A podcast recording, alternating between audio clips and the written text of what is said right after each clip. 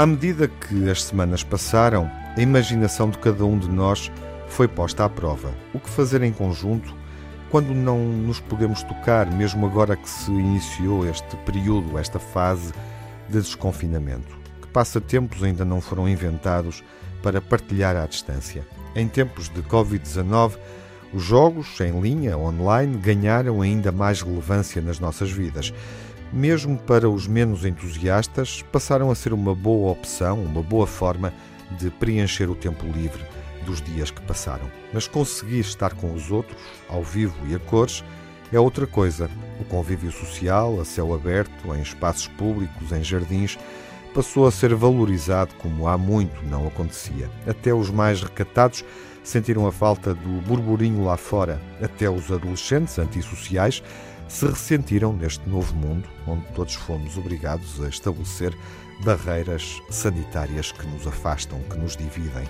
Todos precisam de um arrebatamento de diversão, por pequeno que seja. Ora, em Amsterdão fez sucesso uma iniciativa de três adolescentes holandeses que pôs a interagir a vizinhança de uma rua inteira. A horas combinadas, as varandas animam-se e não é com música. Há gritos de emoção, risos de euforia, uma festa intensa que se prolonga deliciosamente sobre a orientação daqueles três miúdos. E o que é que eles fizeram? Recuperaram do baú de jogos que guardavam em casa um velho bingo caseiro. E então, bom, já adivinharam. Passaram a palavra, entusiasmaram novos e velhos, constituíram equipas e puseram a roda a girar. Quem ganha ou quem perde é o que menos importa. Em cada sessão, esta pequena comunidade conseguiu recuperar o gosto do convívio saudável e falo com uma intensidade que se tornou notícia. Desde o primeiro momento, houve entre todos um entendimento que o tempo apenas tornou mais profundo. A imaginação pode tudo, até construir pontes entre varandas. E dentro delas, aproximar gerações, pessoas que mal se conheciam, gente que num passado recente não perdia dois segundos a cumprimentar-se, só porque não tinha tempo, porque tinham pressa.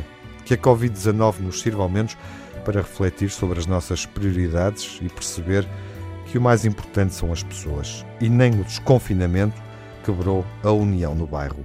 Os jogos do bingo continuam, embora mais espaçadamente. Os moradores sentem-se abençoados com esse convívio e agora não querem sair das varandas e do círculo deste jogo.